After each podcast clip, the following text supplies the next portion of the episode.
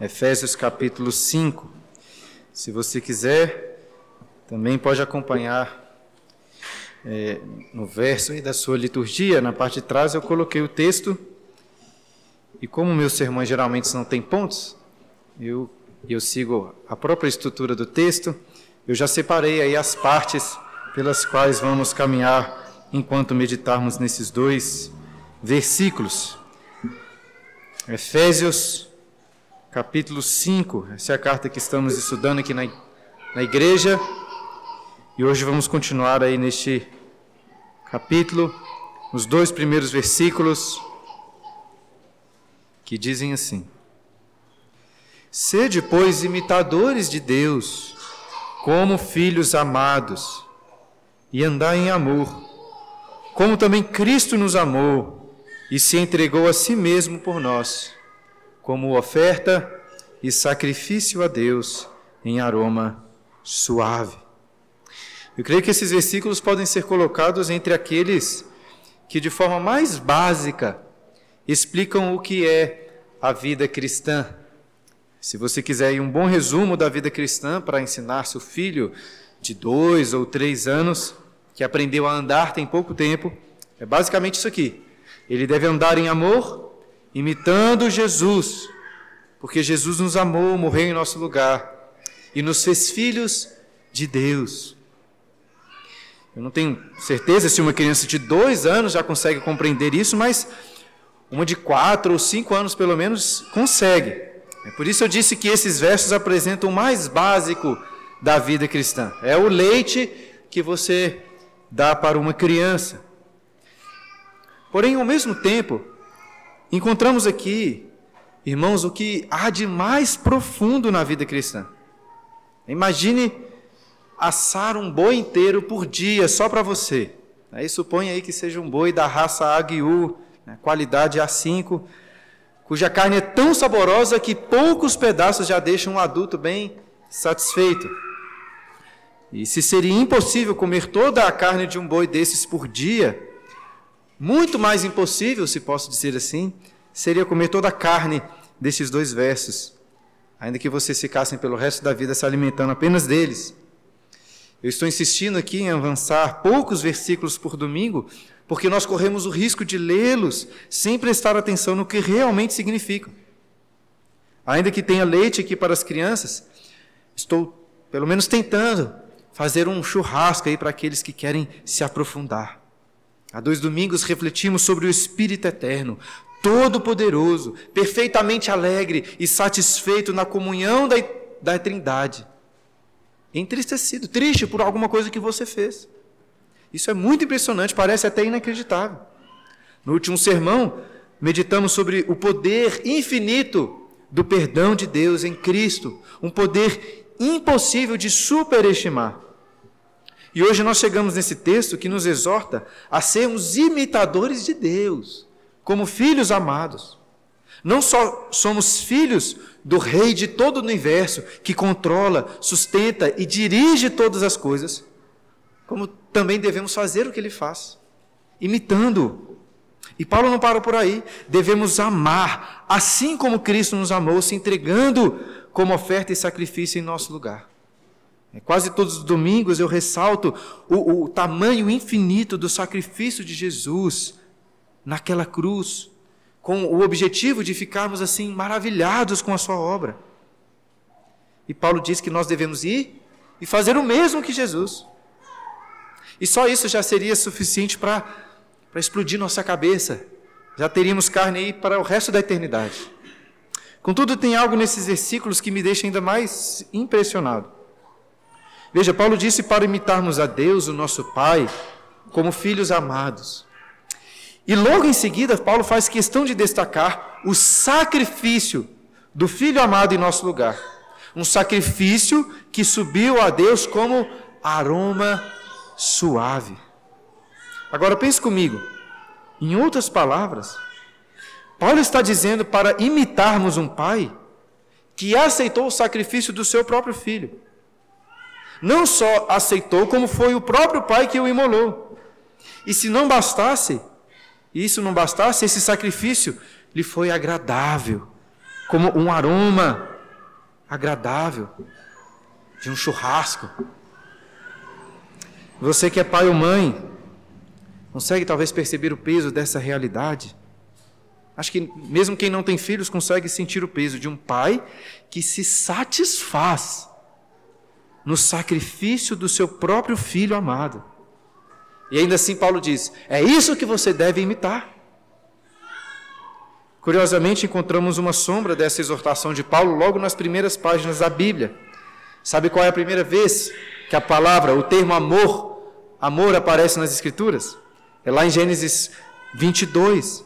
Quando Deus diz assim para Abraão, Gênesis 22, toma teu filho, teu único filho, a quem amas, e vai-te à terra de Moriá, oferece-o ali em holocausto sobre um dos montes que eu te mostrarei. É, qualquer pessoa que não conhece o final dessa história de Abraão e de seu filho Isaac ficaria assustada com Deus que pede para seu pai sacrificar o seu filho amado. Tente aí se colocar nos pés de Abraão. Imagine quão impactante foi para ele ouvir essas palavras divinas.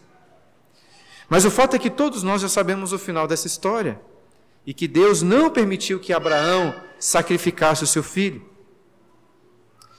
Nós podemos e devemos abominar a ideia de alguém que sacrifica o seu próprio filho.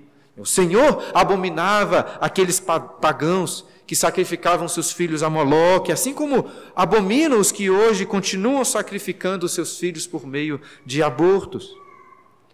Porém, apesar de tudo isso, o fato é que o Deus Pai imolou o seu próprio filho naquela cruz, que se ofereceu como um sacrifício e oferta em aroma suave. Usando os termos cruz, lá de Isaías 53, todavia ao Senhor agradou moê-lo. E veja, é diante desse quadro que Paulo diz: imitem este pai e andem como este filho. Conseguem perceber agora quão profundos são esses versos? Aqui encontramos leite para as crianças, mas muita carne também, muito mais do que conseguimos comer. Ou usando aqui uma imagem mais adequada, a noção de profundidade. É como se estivéssemos diante de um lago no qual as crianças podem brincar aí em águas rasas, absorvendo o que há de mais básico sobre a vida cristã. Mas por outro lado, estamos diante de um lago que nem com instrumentos, equipamentos profissionais de mergulho, ou até mesmo com um submarino, conseguiríamos explorar toda a sua profundidade. Ainda assim, a minha oração é que o Espírito seja hoje esse submarino que irá nos conduzir nos profundos tesouros, aos profundos tesouros desses dois versos, que começam aí no capítulo 5, versículo 1, com as seguintes palavras: olha aí. Sede, pois. Como vocês já sabem, a Bíblia não foi escrita com essa divisão de capítulos, nem mesmo de versículos. Apesar de estarmos iniciando um novo capítulo, tente não fazer uma divisão muito forte aí na sua mente. Ao invés disso, preste atenção nos conectivos do texto que nos ajudam a relacioná-lo com o seu contexto. E note nesses dois primeiros termos, note que nesses dois primeiros termos, Paulo está apresentando uma ordenança com o verbo sede, mas o pois logo em seguida é um, é um conectivo que nos remete a algo que foi dito anteriormente. E o que nós lemos nos versículos anteriores? Eu espero que já tenha ficado claro para quem está acompanhando que o capítulo 4 iniciou uma sessão mais prática da carta, na qual Paulo traz aplicações para os seus leitores, dizendo como devem andar diante das maravilhosas doutrinas da salvação explicadas nos três primeiros capítulos. Estávamos mortos em nossos delitos e pecados, mas Deus nos deu nova vida em Cristo. E por um lado, essa nova vida já é uma realidade. Porém, ao mesmo tempo, ela ainda está em processo.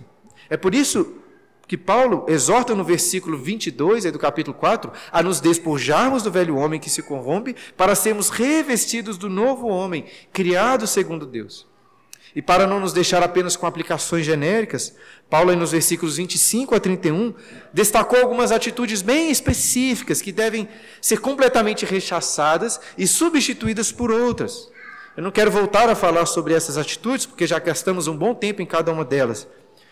Mas antes eu queria reforçar o que disse no início e, destacar mais uma vez. quão profundas são essas motivações que nos levam então a praticar o que estamos aprendendo. Porque a última coisa que eu quero é que você saia daqui apenas com uma lista do que você, como um cristão, deve ou não deve fazer. Não é este o objetivo de Paulo. O que ele está fazendo é nos apresentar uma realidade tão grandiosa, tão maravilhosa, que não é possível participarmos dessa realidade sem sermos completamente transformados. Como vi um pastor dizendo, a vida cristã não é seguir um manual de instruções, mas é como pintar um quadro ou fazer uma obra de arte. Se você usar um manual de instruções para montar um móvel, por exemplo, por mais bonito que fique, ninguém vai considerar aquilo como uma obra de arte, né? porque não é isso que o artista faz. Ainda que precise ser guiado por algumas regras importantes, o artista não segue, não trabalha simplesmente seguindo um manual de instruções. Na realidade, é como se um bom artista fosse tomado pela própria beleza, e essa beleza o inspire, o capacita então a pintar um quadro ou a esculpir um mármore. Estou usando essa comparação para tentar dizer o seguinte: a Bíblia não é um tutorial do passo a passo que devemos seguir. A Bíblia é a revelação da própria beleza de Deus, que nos ilumina e nos capacita a fazer aquilo que é bom e belo. Em outras palavras, você não vai praticar o que Paulo ensina aqui simplesmente porque isso é o certo a se fazer ou porque é o que a Bíblia manda, mas porque você foi tomado por essas verdades gloriosas reveladas em Efésios, de tal forma que elas o movem a seguir cada um dos ensinamentos práticos que foram destacados. Um exemplo disso é o que vimos a última vez, quando Paulo diz que devemos perdoar uns aos outros, assim como Deus em Cristo nos perdoou. Você não perdoa o próximo simplesmente porque a Bíblia fala para você fazer isso, porque ela ordena mas porque você fica tão desesperado com o tamanho da, da dívida que você tinha com Deus, ao mesmo tempo que fica tão maravilhado com o perdão que Ele lhe concedeu em Cristo, que é natural para você perdoar. Diante do poder da cruz, não temos qualquer dificuldade em perdoar, seja o que for que tenha acontecido. E voltando para o texto de hoje, eu acho que é justamente isso que Paulo diz, é, isso que Paulo disse sobre o perdão, que devemos ter em mente quando lemos o pois aí no versículo 1.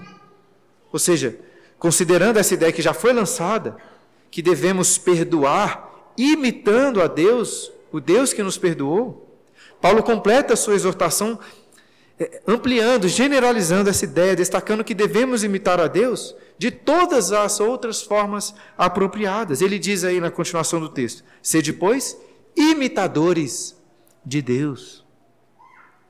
Eu sei que como cristãos estamos acostumados aí com este ensino. Mas se você parar para pensar nisso, parece parece muito estranho, parece loucura. Como assim, Paulo? Imitar a Deus? Uma coisa é fazer imitação do Silvio Santos, ou, ou mesmo imitar as atitudes de uma pessoa que, que nós admiramos muito. Mas imitar o Senhor de todo o universo, aquele que criou e sustenta todas as coisas. É, será que é isso mesmo?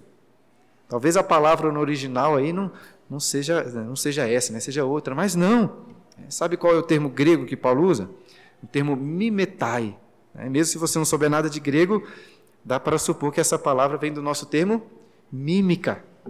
De fato, o texto diz para imitarmos a Deus. E Paulo não está inovando. Esse é o ensino que encontramos desde o começo da Bíblia, da Bíblia. Por exemplo, quando Deus, por repetidas vezes, lá no livro de Levítico, diz: Sede santos, como, como eu sou santo. Podemos nos lembrar também das palavras de Jesus no Sermão do Monte: Sede vós perfeitos, como perfeito é o vosso Pai Celeste. Como estou enfatizando desde o início do sermão, estamos lidando aqui com realidades muito grandiosas. E refletindo com cuidado, essa coisa de, de imitar a Deus parece algo muito distante. Porém, nós somos criados justamente para isso. Lembra lá do, da criação do homem em Gênesis? Nós fomos criados à imagem e semelhança de Deus. De certa forma, toda a criação reflete, é uma imagem da glória de Deus, mas nós fomos criados de modo especial, para sermos como que um espelho de Deus. De forma que a imitação está na essência daquilo que somos. Infelizmente, por causa do pecado, do seu próprio pecado, o homem se afastou de Deus. Mas ainda assim ele continuou sendo um espelho. É por isso que Paulo, por exemplo, lá no capítulo 2, diz que estávamos todos mortos em nossos delitos e pecados, andando segundo o curso deste mundo, segundo o príncipe do mal. Ou seja, o homem, como o homem é um espelho, um espelho que por natureza vai imitar o que está ao seu redor, ao se afastar de Deus, ele passou a imitar todo tipo de impiedade que encontra por aí. Mas agora, que através de Cristo, Cristo fomos revestidos do novo homem, criado segundo Deus, com o próprio Espírito Santo habitando dentro de nós. O espelho de nossa alma se volta novamente para o Senhor para espelhar e imitar quem Ele é. E veja, para imitar alguém, você precisa conviver com Ele, conhecê-lo, prestar atenção no que Ele faz. Só assim você vai aprender os seus jeitos, as suas maneiras. Né, existem algumas pessoas que são muito habilidosas em imitar os outros. Aqui na igreja mesmo, eu sei de um ou outro que fica imitando os irmãos por aí, né? Bem, bem engraçado. Mas existem aqueles que são profissionais da imitação, né? como os atores de filmes. Eu, particularmente, fico impressionado com a capacidade de algum desses atores, em especial quando fazem um papel de um personagem histórico conhecido. Aí você pode até ver que uma quantidade significativa é, de Oscars para melhor ator foram dados justamente para aqueles que estavam interpretando um personagem histórico. Eu acho que o meu ator favorito é um que é um que se chama Daniel Day-Lewis. Ele não fez tantos filmes, pelo menos não comparado aí com outras estrelas de Hollywood, mas um dos motivos para ele fazer menos filmes é justamente porque ele é muito seletivo e ele se entrega totalmente aos seus personagens. Um dos papéis que ele fez foi do presidente americano, Abraham Lincoln. E, naturalmente, ele ganhou um dos seus três Oscars por essa atuação. E ele se envolveu com, tanto com a história do presidente, que ele praticamente não deixava o seu papel. É, todas as pessoas ali no set de filmagem, até mesmo o diretor Steven Spielberg, tinham que se dirigir a ele, sempre o chamando de Mr. President. Eu sei, irmãos, que não é bem esse tipo de imitação que devemos fazer do Senhor. Mas se queremos imitá-lo, como Paulo ensina aqui, nós precisamos fazer como Daniel Day-Lewis fazia com seus personagens e, e nos entregar totalmente a Deus ter comunhão com Ele, estudar o seu caráter, conhecê-lo de forma íntima, de tal forma que as pessoas possam dirigir a nós e verdadeiramente nos chamar de cristãos, filhos de Deus que se parecem com o Senhor. Inclusive, essa imagem de filhos é a que Paulo tem em mente ao falar de imitação. Né? Apesar de eu ter falado aqui de atores de filmes, o texto continua dizendo que devemos ser imitadores de Deus, olha aí, como filhos amados. E é muito fácil perceber como os filhos imitam os seus pais, especialmente crianças que estão crescendo. Elas não se parecem apenas na fisionomia, mas no comportamento. Isso, obviamente, não é apenas uma coisa genética, porque os filhos adotados também imitam os seus pais, sejam, sejam nos bons ou nos maus comportamentos. Inclusive, é por isso que é tão importante darmos um bom exemplo para os nossos filhos, né? Não adianta você fazer tudo certo, trazê-lo sempre à igreja, fazer o culto doméstico, ensinar o evangelho. Nós precisamos dar um, dar um exemplo a ser imitado. O exemplo de pecadores arrependidos que, pela graça de Cristo, se esforçam por imitar o Pai Celeste. Em certo sentido, considerando que todos os homens foram criados por Deus, à sua imagem, poderíamos dizer que todos, todos os homens são filhos de Deus. Mas Paulo não está tratando apenas sobre um, relacionamento entre criador e criatura. Veja que ele faz questão de destacar que nós somos filhos amados. E assim Paulo volta ao que disse lá no início da carta. nós vemos durante a liturgia, quando ele bendisse a Deus, louvando o Senhor por o ter predestinado antes da, da, da fundação do mundo, para sermos seus filhos adotados por meio de Jesus, o amado. Somente em Cristo podemos verdadeiramente sermos chamados de filhos amados de Deus. E novamente ressalto como essa é uma realidade muito profunda. Estamos sempre orando, chamando Deus de Pai. Mas será que conseguimos imergir nas profundezas desse relacionamento? Eu sei que existem pais ruins, que fazem mal aos seus filhos. Ainda assim, de forma geral, é impressionante o tamanho do amor que um pai tem pelo seu filho, independente do que o filho faça.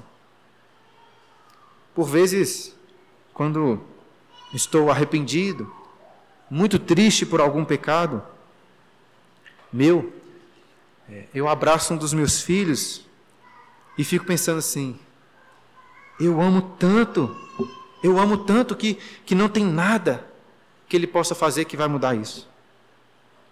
Ainda que ele parta meu coração, fazendo algo terrível, cruel, eu amo tanto que eu sempre estarei de braços abertos para recebê-lo.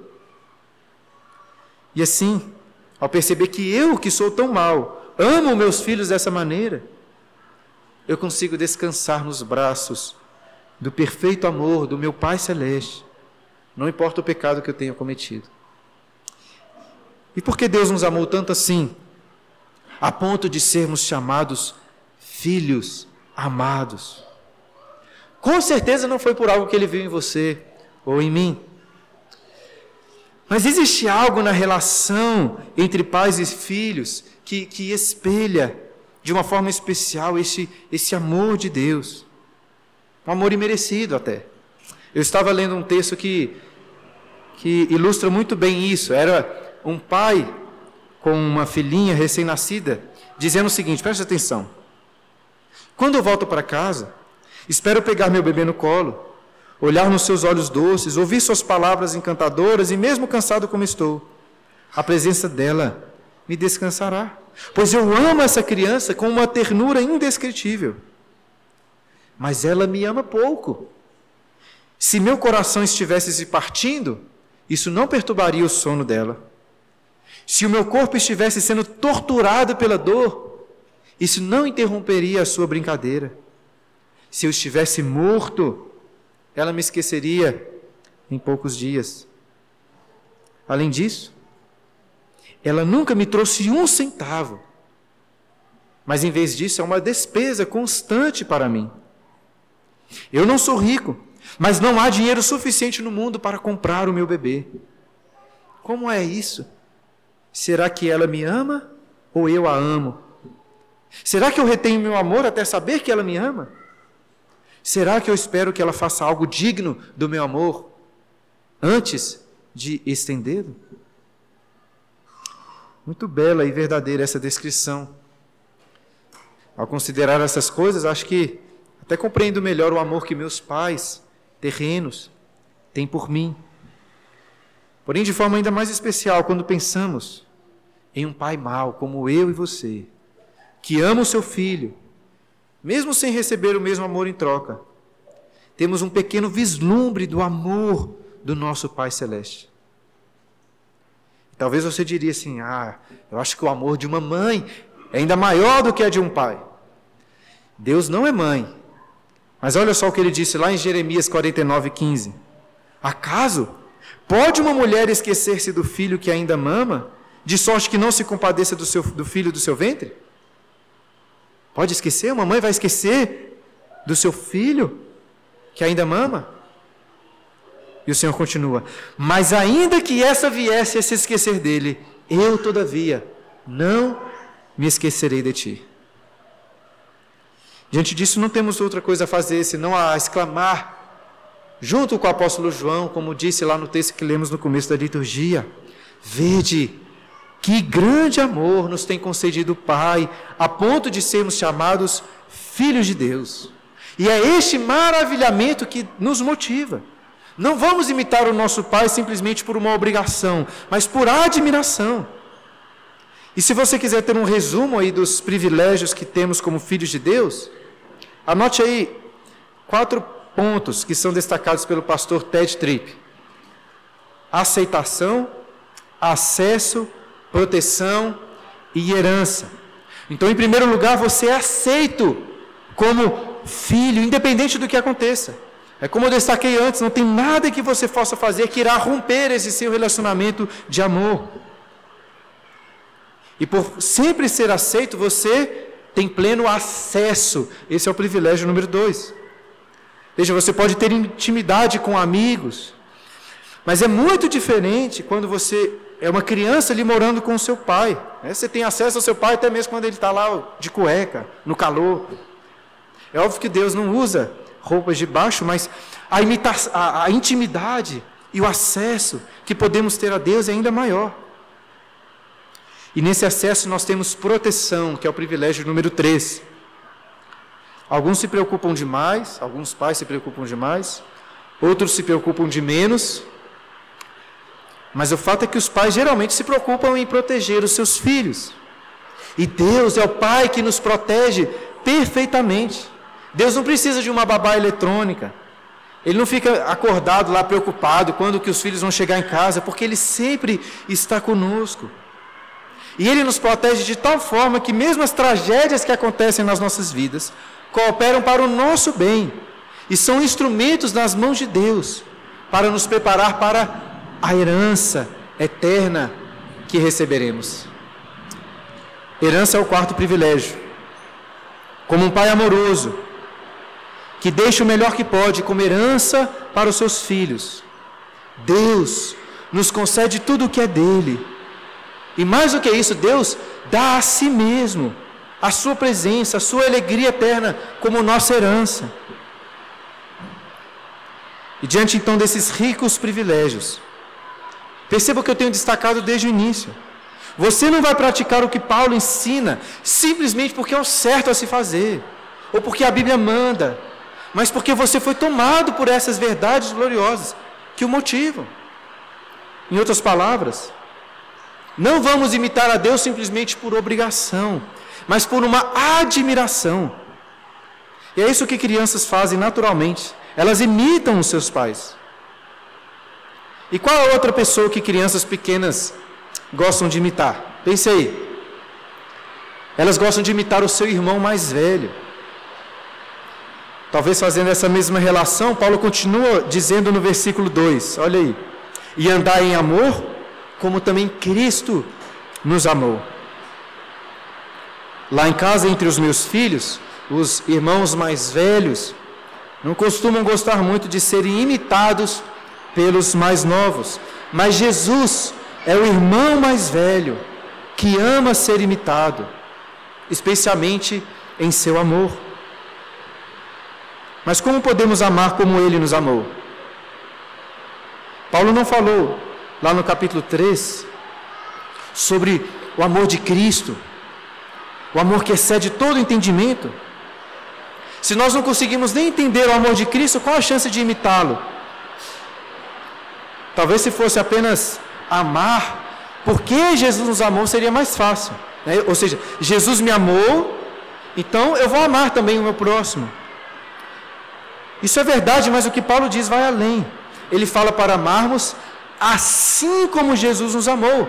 É para o imitarmos. Isso significa que, que em nenhuma situação você pode dizer assim: ah, mas ele é Jesus. Não dá para ser igual a Jesus. Se você disser isso, vai chegar o Paulo e dizer: olha, não vem com essa desculpa. É para você amar igual Jesus. E note que Paulo não está dizendo para amarmos a Deus assim como Jesus ama a Deus. Isso é verdade também. Mas o ponto de referência é outro. Isso faz uma grande diferença. Veja, para Jesus amar a Deus é muito fácil.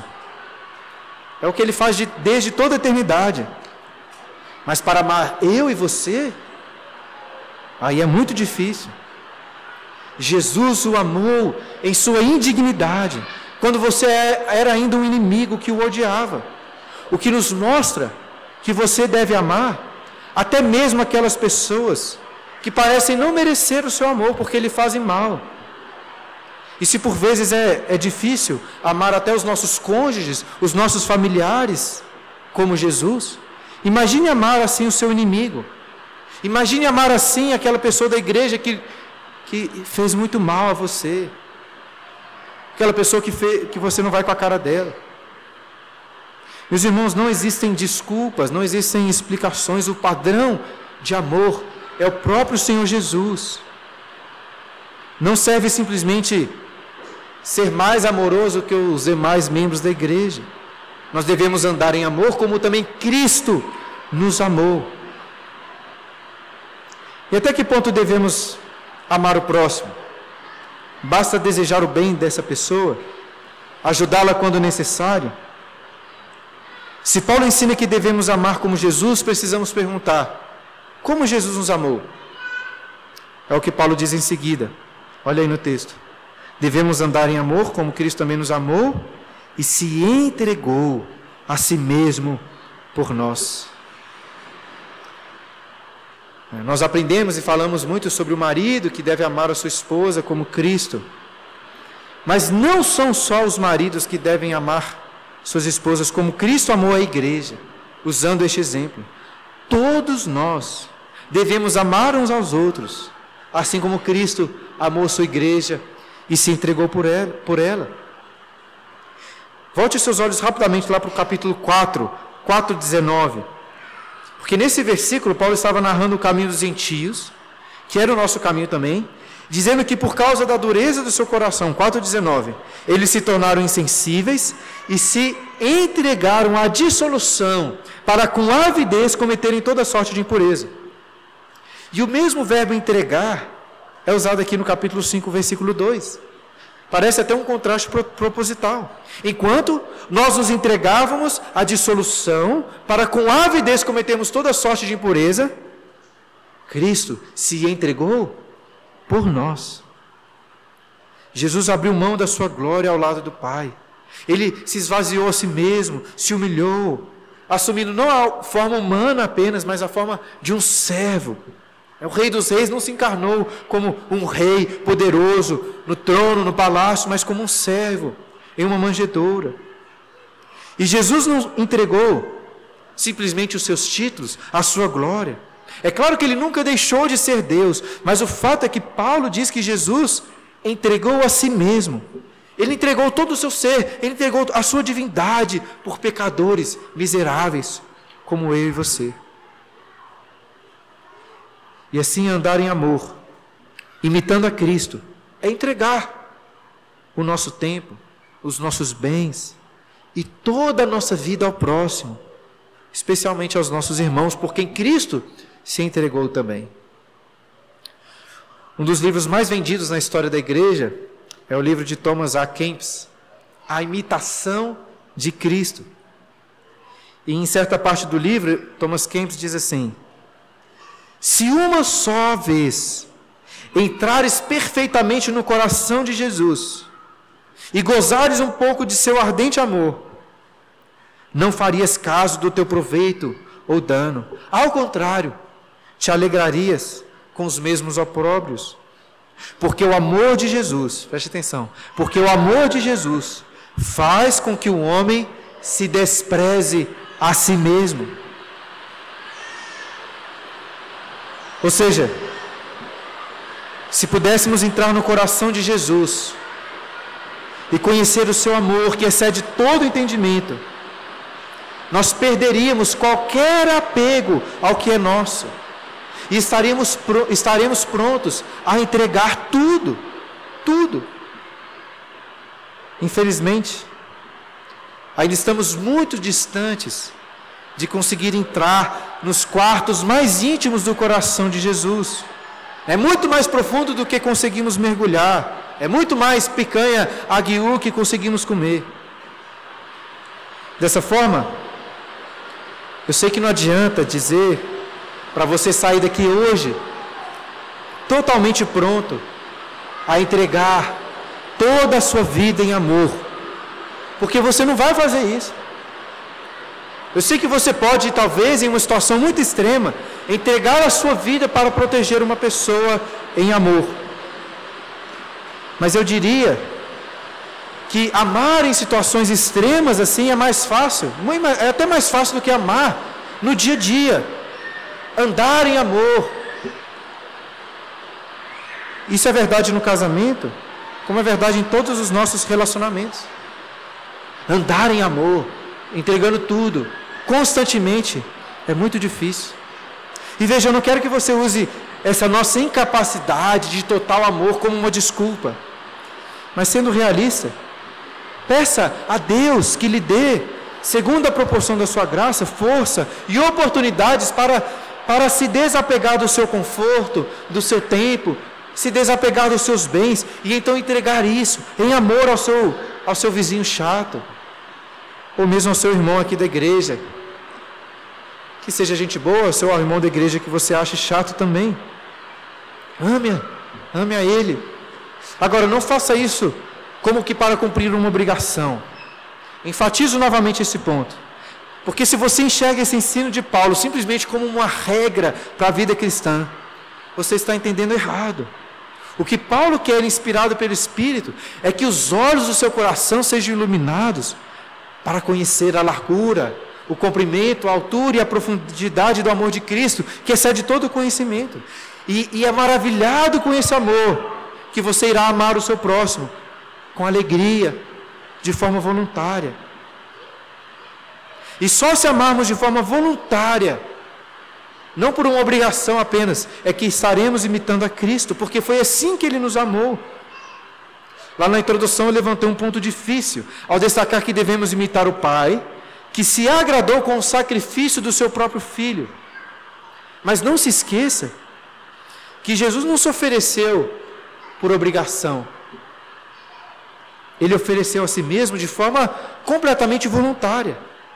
É isso que ele diz lá em João capítulo 10, versículo 17. O Pai me ama porque eu dou a minha vida para a reassumir. Ninguém a tira de mim, pelo contrário, eu espontaneamente a dou. Jesus não era obrigado a nos amar, não era obrigado a nos amar, mas diante do amor do Pai, ele escolheu nos amar. E é assim, diante do amor do Pai e do Filho, que nós também escolhemos amar. E será que é possível morrer de tanto amor? É isso que Cristo fez por nós, como Paulo continua aí no versículo 2. E se entregou a si mesmo por nós, como oferta e sacrifício a Deus. Eu já disse aqui eh, na igreja que a dissertação do mestrado que eu estou escrevendo é sobre Anselmo de Cantuária, um monge do século XI. E estou, estou tratando especialmente sobre o que Anselmo escreveu sobre a expiação ou a morte de Cristo.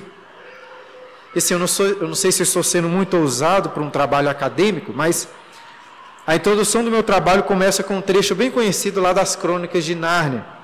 Eu vou ler para vocês esse trecho. Por fim, a feiticeira aproximou-se, parou junto da cabeça do leão. Seu rosto vibrava e contorcia-se de ódio. O dele, sempre calmo, olhava para o céu com uma expressão que não era nem de ira, nem de medo, um pouco triste apenas. Um momento Antes de desferir o golpe, a feiticeira inclinou-se e disse, vibrando com a voz: Quem venceu afinal? Louco! Pensava com isso poder redimir a traição da criatura humana. Eu vou matá-lo no lugar do humano, como combinamos, para sossegar a magia profunda. Mas quando estiver morto, poderia matá-lo também. Quem me impedirá? Quem poderá arrancá-lo das minhas mãos?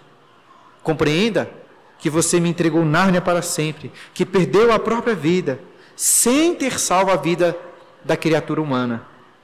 Consciente disso, desespere e morra. Eu comecei o trabalho com essa citação porque na Idade Média, na época de Anselmo, existiam vários teólogos que defendiam que Jesus tinha se oferecido como sacrifício a Satanás. Aí quem já leu ou assistiu o primeiro filme das Crônicas de Nárnia, sabe que Aslan, o leão, é, é como se fosse uma figura de Cristo naquele mundo mágico. E considerando a feiticeira como uma figura de Satanás, esse trecho parece indicar que a morte de Aslan, pelas mãos da feiticeira, seria em alguma medida equivalente a essa teoria de que Cristo entregou a sua vida como resgate pago a Satanás. Eu até acho que dá para defender o C.S. Lewis nesse trecho aqui, mas o fato é que essa teoria está muito errada. E Anselmo foi o principal personagem da história que, contra essa teoria, defendeu o que Paulo diz aqui em Efésios. O sacrifício de Cristo foi oferecido a quem? A Deus. A Deus. Ele se sacrificou a Deus. E a dificuldade de muitos aceitar, aceitarem que Jesus se ofereceu a Deus, tem a ver com o ponto que eu ressaltei no início. Como entender que Deus é um pai que recebeu a terrível morte do seu próprio filho? Isso não parece certo. É melhor então entender que, que foi um sacrifício oferecido a Satanás, ou pelo menos um exemplo de amor apenas. Porque é inconcebível a ideia de um Deus amoroso, como um pai que aceita o sacrifício, a morte do seu filho amado. Paulo, porém, não só afirma que o sacrifício de Cristo foi oferecido a Deus, como conclui o versículo dizendo que foi recebido pelo Pai em aroma suave. O que isso significa? Como assim a oferta e sacrifício de Cristo foi recebida em aroma suave? Para entender melhor, podemos lembrar lá de Gênesis, no final do capítulo 8. Após o dilúvio, Assim que Noé saiu da arca, ele sacrificou animais sobre um altar em holocausto ao Senhor. E o texto lá em Gênesis mostra que quando o Senhor aspirou o suave cheiro daquele sacrifício, ele disse: Não tornarei a amaldiçoar a terra por causa do homem. Talvez você se lembre aí que este foi o primeiro churrasco da Bíblia. É a primeira vez que vemos Deus dizendo para uma pessoa comer carne, a carne assada de um animal. É claro que uma realidade muito maior do que um churrasco estava presente, mas, mas essa experiência de sentir o cheiro de uma carne deliciosa, uma carne que foi assada para comermos, nos ajuda a compreender o que significa receber uma oferta em aroma suave. Porém, é evidente que animais Animais não poderiam satisfazer a fome da justiça divina. Aquele holocausto de Noé era apenas uma sombra do verdadeiro holocausto o holocausto do próprio Filho de Deus. Todo o horror daquela cruz, o cheiro maligno da maior injustiça que foi cometida, subiu aos céus como um aroma suave. Porque Cristo assumiu todas as nossas iniquidades e morreu para satisfazer perfeitamente a fome da justiça divina. Como disse pastor Sproul, a fragrância mais doce, o aroma mais belo, que Deus já detectou emanando deste planeta, foi o aroma do sacrifício perfeito de Jesus, oferecido de uma vez por todas na cruz. Irmãos, é claro que nós podemos e devemos abominar a ideia de um pai que sacrifica o seu próprio filho. O Senhor abominava aqueles pagãos que sacrificavam seus filhos ao Deus Moloque, como abomina os que hoje continuam sacrificando aos seus filhos por meio de abortos.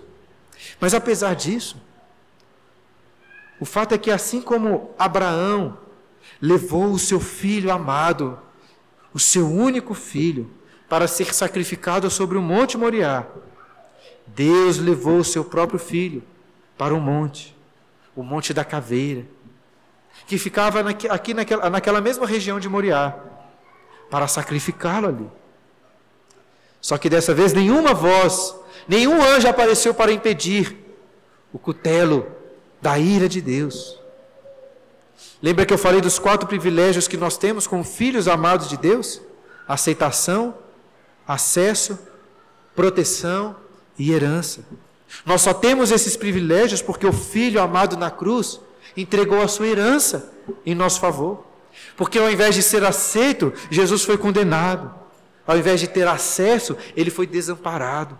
Ao invés de protegido, ele sofreu a fúria do castigo eterno. Toda a ira santa de Deus foi derramada quando o próprio Pai imolou o seu filho naquela cruz que ofereceu, ofereceu como oferta e sacrifício em aroma suave. Lembrando mais uma vez aqueles termos cruz de Isaías 53. Ao Senhor agradou moê-lo. Isso, irmãos, pode parecer uma loucura. É como a feiticeira nas crônicas de Nárnia, que antes de matar o leão exclama: louco. E ela serve ali como um exemplo dos homens deste mundo que olham também para Cristo na cruz e exclamam: Isso é loucura. Assim como Paulo explica lá em 1 Coríntios 1,18. Mas Paulo continua dizendo que para os que foram chamados, o Cristo crucificado é o poder de Deus, é a sabedoria de Deus. E por mais difícil que seja de entender, ainda que possa parecer loucura, o fato é que esse foi o plano orquestrado por Deus na eternidade. Lá no começo de Efésios, nós lemos que Deus nos escolheu para sermos seus filhos em Cristo, antes do mundo ter sido criado. É por isso que o livro de Apocalipse, no capítulo 13, fala dos nomes que foram escritos no livro da vida, no livro do Cordeiro, que foi morto antes da fundação do mundo, antes mesmo do nosso pecado. O Pai, o Filho e o Espírito planejaram a cruz. E louvado seja o Senhor por isso, porque somente porque o Filho foi desamparado na cruz é que hoje podemos ser chamados de filhos amados de Deus. Mas ainda assim fica a pergunta: como imitar um pai que sacrificou, aceitou o sacrifício do seu próprio filho? Já ficou claro que, como filhos amados, vamos imitar o caráter do nosso Pai Celeste. Como um espelho que somos, olhando para a face do nosso Pai, vamos espelhar a sua luz. Mas como imitar um pai que molou o seu próprio filho? Será que eu também tenho que sacrificar o meu filho? Os meus filhos que eu amo tanto? Eu fiquei pensando bastante sobre isso durante a semana. Será que em alguma medida nós, que somos pais, também não devemos imitar a Deus nisso também? E eu acho que sim. Lembra lá de Abraão pronto para sacrificar o seu filho amado? Será que você faria o mesmo? Será que não protegemos demais os nossos filhos em detrimento de outras pessoas? Será que ficaríamos realmente contentes em ver um filho renunciando os seus bens, o seu conforto, a sua alegria em amor e favor ao próximo? Será que estamos nos preparando para sacrificarem as suas vidas em amor essas perguntas são perguntas que eu, como pai, fiquei pensando, né? Convido todos os que são pais aqui a refletirem também. A minha impressão é que pensamos tanto em cuidar bem dos nossos filhos, de prote em protegê-los, que nós nos esquecemos de que a maior manifestação de amor que podemos fazer em favor dos nossos filhos é de oferecê-los como um sacrifício vivo e agradável a Deus, é consagrar a vida deles totalmente ao Senhor. Mas claro que isso deve ser uma escolha voluntária deles também, como deve ser de cada um de nós. Como Paulo nos exorta. Além de imitar o Pai, devemos imitar o Filho, andando em amor como Ele nos amou, de forma voluntária. Jesus não entregou a si mesmo por obrigação. E como tenho destacado desde o início, você não vai praticar o que Paulo ensina aqui, simplesmente porque é o certo a se fazer. Porque a Bíblia manda.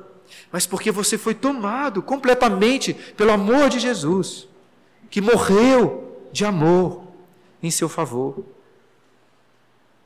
E ao entregarmos tudo o que temos em amor a Deus e ao seu próximo, estaremos também oferecendo ao Senhor um sacrifício em aroma suave.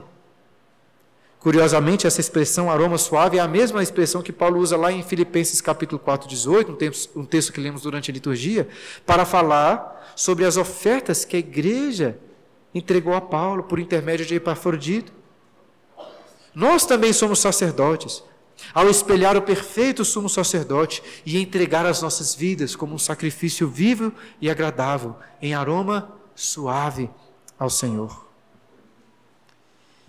E assim eu concluo lembrando o que eu disse logo no início. Eu creio, irmãos, que esses versículos podem ser colocados entre aqueles que, de forma mais básica, explicam o que é a vida cristã. É o leite que você dá para uma criança. Ao mesmo tempo, espero ter conseguido demonstrar como estamos aqui diante, diante de um grande churrasco também, né? com muito mais carne do que conseguimos comer. Estamos diante de um lago no qual as crianças podem nadar em águas rasas, brincar ali, mas por outro lado, nem com equipamentos profissionais de mergulho, ou mesmo com o submarino, conseguiríamos alcançar, explorar toda a sua profundidade. Ainda assim, minha oração é que o Espírito nos conduza em maravilhamento diante de tão grande e profundo amor, colocando nos nossos corações aquelas palavras do apóstolo João Vede que grande amor nos tem concedido o Pai, a ponto de sermos chamados filhos de Deus, e de fato somos filhos de Deus. Eu e você não conseguimos entender quão profunda é essa realidade. Se somos como espelhos, o problema é que hoje ainda não estamos voltados diretamente para a face de Deus. Na realidade, somos como espelhos, só que virados para outro espelho. E esse espelho que reflete a glória de Deus para nós. Mas nós aguardamos, ansiamos pelo dia em que não mais o veremos como em espelho, mas face a face. Aí sim seremos perfeitos imitadores. Como o apóstolo João continua dizendo: Amados, agora somos filhos de Deus e ainda não se manifestou o que haveremos de ser. Sabemos que quando ele se manifestar, seremos semelhantes a Ele, porque haveremos de vê-lo como Ele é. Seremos semelhantes a Ele, porque haveremos de vê-lo como Ele é. Amém.